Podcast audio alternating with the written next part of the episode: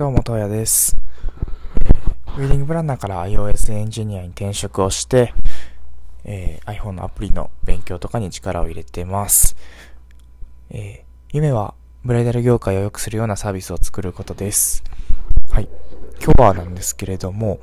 えー、目標を達成するための、え法則、方法っていうところを、まあ、実際に僕もやりながら、えちょっと紹介をしていけたらなというふうに思います。はい。まあ、新年のね、この2021年の目標だったりっていうところを皆さんも立てられたり、立てられたりしてるかなとは思うんですけど、まあ、僕も、えー、今年は自分のオリジナルのアプリを、えー、リリースするぞっていう目標を掲げて、この1年ちょっと頑張っていきたいなというふうに思うんですけど、えー、それを行うにあたって、まあ、絶対にそれを達成するための、まあ、方法というか、そういうコントロールの方法っていうものを、あの、目にしましたので、それを実際に、えー、紹介しながら、えー、皆さんもぜひ使っていただけたらなというふうに思います。えー、まあ僕が、え知ったきっかけっていうところは、メンタリストのあの DAIGO さんの動画を見ててっていうところなんですけど、えその法則っていうのが WOOP の法則です。W が wish、願望ですね。で、O、アウトカム、結果。O、オブステイクル、障害。P、プラン、計画。この4つを、えー、まあ、掲げてというか、割り出した後に、それをもとに、えー、この1年間サイクルを続けながら、えー、目標達成に向かっていくというようなものになってます。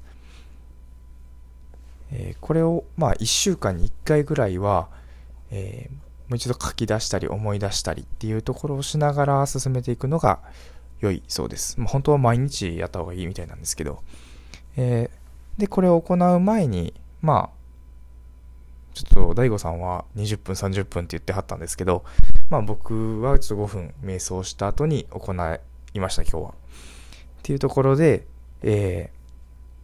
ー、5分瞑想を行った後にこれを今撮ってます。はい。えー、まず早速 W。まあ、僕の場合ではこの Wish ですね。願望はオリジナルアプリをリリースすることとしました。そして O。アウトカム、結果は、えー、まあ、これは自分でできることで、その、できる限りの、どういう恩恵を受けれるかというか、自分にとってどういう結果が生まれるかっていうことですね。で、僕の場合でいくと、えー、アプリができたことによって自信につながる。で、えー、何か副業とかを始めるとき、で、またさらにもし転職をするときっていうところのポートフォリオになるまあ、成果物になるというところです。で、まあ、リリースまでの、まあ、全ての情報、知識っていうところを網羅することができるよねと。そして、その僕が作るアプリによって誰かが、誰かの役に立つかもしれないということが結果として得られるかなと考えてます。そして次の O、障害ですね。これは、やはりアプリ、まあ、その目標達成に向かって進めていく中で立ちはだかってしまうものっていうところを上げていくというところで僕の場合で言うと、えー、まあ、どうしてもつまずいてしまった時壁にぶち当たってしまった時に、えー、挫折をしてしまうかもしれない。ちょっと仕事というかその作業が止まってしまう可能性があるとかまあどうしてもえー、アプリをリリースするにあたってこんな機能もつけれたらいいなとか、そういうふうに思っていってしまって、なかなかリリースまで踏み切ることができなかったり、こんな状態でいいのかなっていう考えに陥ってしまう。自分の能力以上のことを求めてしまうっていう可能性があるのかなと思います。はい。で、ここまで出てきまして、次が P、プランですね。計画。これは、えー、if 前プランニングという方法で、まあ、この一つの目標について3つほど、えー、掲げることが良いというふうにおっしゃってました。なんで、えー、if、まあ、もしつまずいてしまった時っていうのは前は、えー、調べて、まあ、とりあえずまずは自分で調べるっていう力を身につけることも必要なんで、えーえー、調べて、それでもわからなかったら、えー、それはもう、もう潔く聞くというふうにしようという思います。ネットのそういう、まあ、掲示板的なところで聞くのも一つですし、今はちょっと僕オンラインサロンの方に入会をしているので、そういうところでもうしっかりと聞いて、わからないことを常に解決を進めていくという方法をとっていきたいなと思います。という感じで、こう、if、もし何かが起こった時に、全、えー、こういうふうに解決をするとか、まあ、ルール作りをしていく方法ですね。まあ、一応3つ紹介しておくと、if、えー、もし時間が、その、自分のアプリ開発の時間が作れないかもしれないっていうところっていうと、もうこれは朝、もう1時間、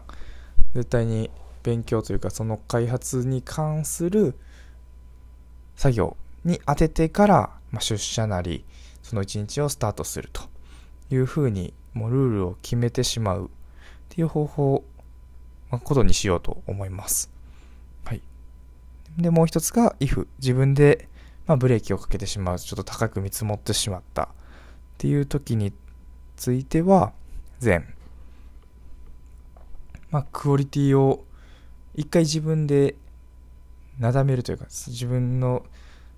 とりあえず出すことが大事だからと。クオリティはその後ついてくればいいっていうふうに、もう考え、考えをちゃんと改めるというか、一回落とし込んで、冷静な判断を促す。あとはまあ友人に一回聞いてみるとか、オンラインサロンで相談するとか、そういうふう形で、えー、目標達成に向けて前に進めるようにしていきたいなと思います。はい。という形で、えー、進めていったんですけれども、えー、なんとなく分かっていただけましたかね。まあ、という感じで、まあ、1週間に1回ほどこれをもう一度やり直して、ルールも見直していくみたいな形で、えー、この1年、まあ、この目標に向かって達成できるように進めていきたいなというふうに思います。はい。で、今日のところは以上です。はい。今日はですね、えー、残すところあと4回、教養法を抜くとあと3回っていう今の現在の仕事の出社日なんですけれども、えー、だいぶコロナの影響もあり、延期がまた増えてきてます。はい。すごく大変な状況ではあるんですが、今日も、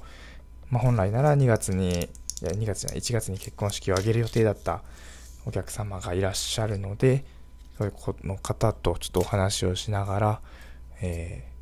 ー、ちょっとね、メンタルも大変だと思うので、ちょっとお話聞きながら、えー、お打ち合わせ進めていきたいなというふうに思います。はい。皆さんにとっても、今日、一日が良い一日になりますように、というふうにお祈りしております。すいません、ちょっとグダグダってなっちゃったんですけど。はい。それでは皆様良い一日をお過ごしください。東野でした。それではまた。